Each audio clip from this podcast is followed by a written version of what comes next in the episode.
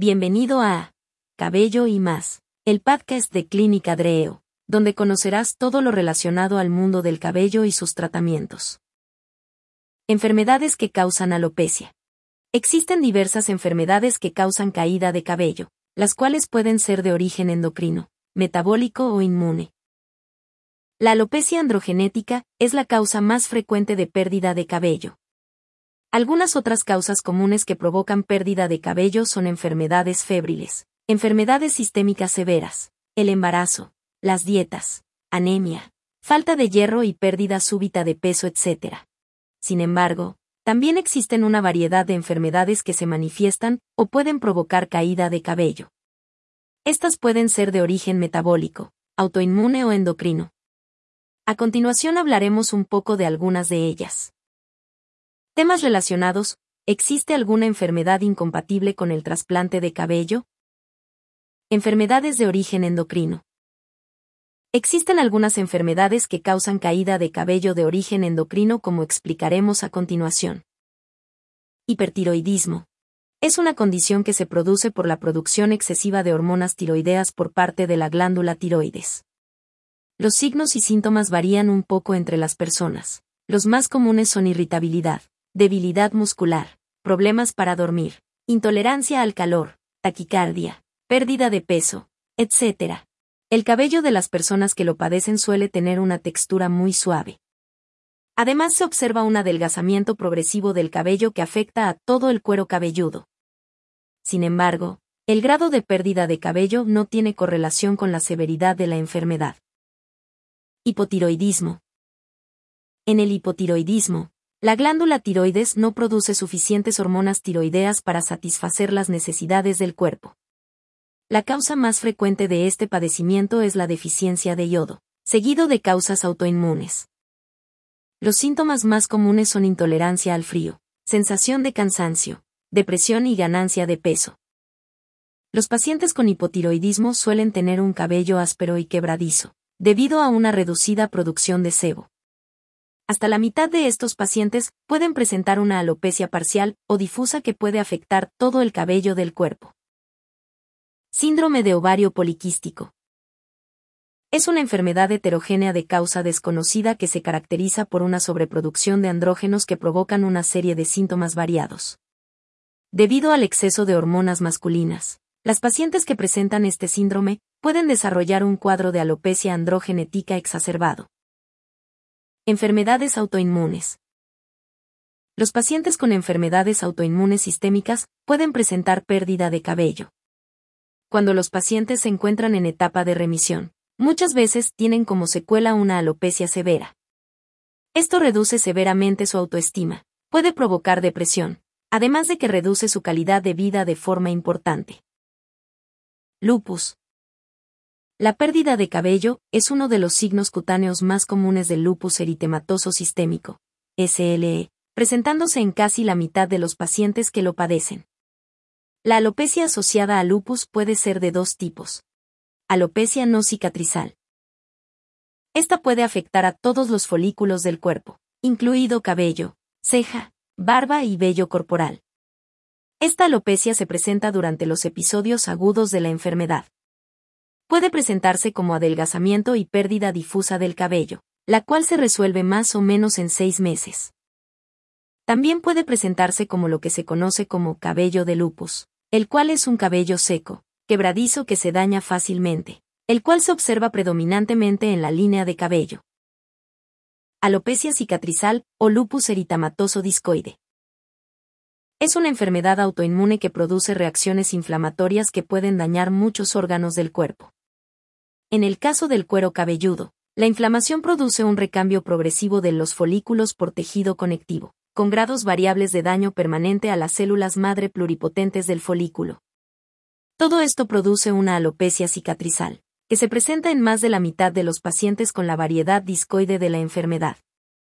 Puede presentarse como la primera manifestación de la enfermedad e incluso puede ser la única manifestación en algunos casos afecta en mayor proporción a las mujeres con una edad de inicio entre los 20 y 30 años de edad. Al ser una alopecia cicatrizal, ese cabello ya no regresa. Dermatomiositis. Es una enfermedad autoinmune, sistémica que afecta al tejido conectivo y a los músculos. Se puede presentar a cualquier edad, afectando más frecuentemente a las mujeres. Al principio, las lesiones de la piel pueden asemejarse a una dermatitis por contacto. En el cuero cabelludo se observan placas atróficas, confluentes, de color violáceo con distribución difusa. Las lesiones se asemejan a una dermatitis seborreica. Por lo cual en ocasiones se requiere una biopsia para confirmar el diagnóstico. La alopecia es no cicatrizal, pero tiende a ser generalizada, afectando todo el cuero cabelludo. Aunque difícilmente se produce una alopecia no cicatrizal, es frecuente que esta entidad coexista con alguna enfermedad que pueda causar una alopecia cicatrizal, como el lupus eritematoso. Esclerodermia. Es una enfermedad autoinmune que afecta al tejido conectivo. Se presenta de dos formas principales, generalizada, también conocida como esclerosis sistémica, y localizada, también conocida como morfea. La forma generalizada a su vez se puede presentar de forma difusa o limitada. Los cambios escleróticos que produce esta enfermedad puede afectar al tejido conectivo de cualquier órgano. Frecuentemente se afecta el riñón o el corazón y pulmones. La forma localizada no afecta los órganos internos. Las lesiones se caracterizan por parches o placas de piel engrosada, brillosa y lisa, con zonas hiper e hipopigmentadas. En las lesiones bien desarrolladas, los folículos pilosos y las glándulas sudoríparas están ausentes. Debido a la naturaleza cicatrizal de la alopecia asociada, el cabello en estas lesiones se pierde para siempre. Fibromialgia. La fibromialgia puede ser de dos tipos, primaria y secundaria. La forma secundaria es un componente inflamatorio de muchas enfermedades autoinmunes. La fibromialgia primaria es un síndrome somático funcional causado por alteraciones en el procesamiento del dolor por parte del sistema nervioso central se caracteriza por un dolor generalizado, crónico, del sistema musculoesquelético, asociado con fatiga y presencia de puntos dolorosos en zonas específicas del cuerpo. La fibromialgia puede ser un componente de muchas enfermedades autoinmunes que causan alopecia cicatrizal, como el lupus eritematoso. Asimismo, los medicamentos que se usan para el tratamiento de la fibromialgia pueden causar alopecia. La alopecia causada por estos medicamentos generalmente es difusa, no cicatrizal y limitada al cuero cabelludo. Alopecias cicatrizales. Entre las enfermedades que causan caída de cabello encontramos a las cicatrizales. Estas alopecias se producen por un daño al folículo, el cual es lo suficientemente severo para causar su destrucción, y este posteriormente es reemplazado por tejido cicatrizal. Las alopecias cicatrizales pueden ser primarias o secundarias.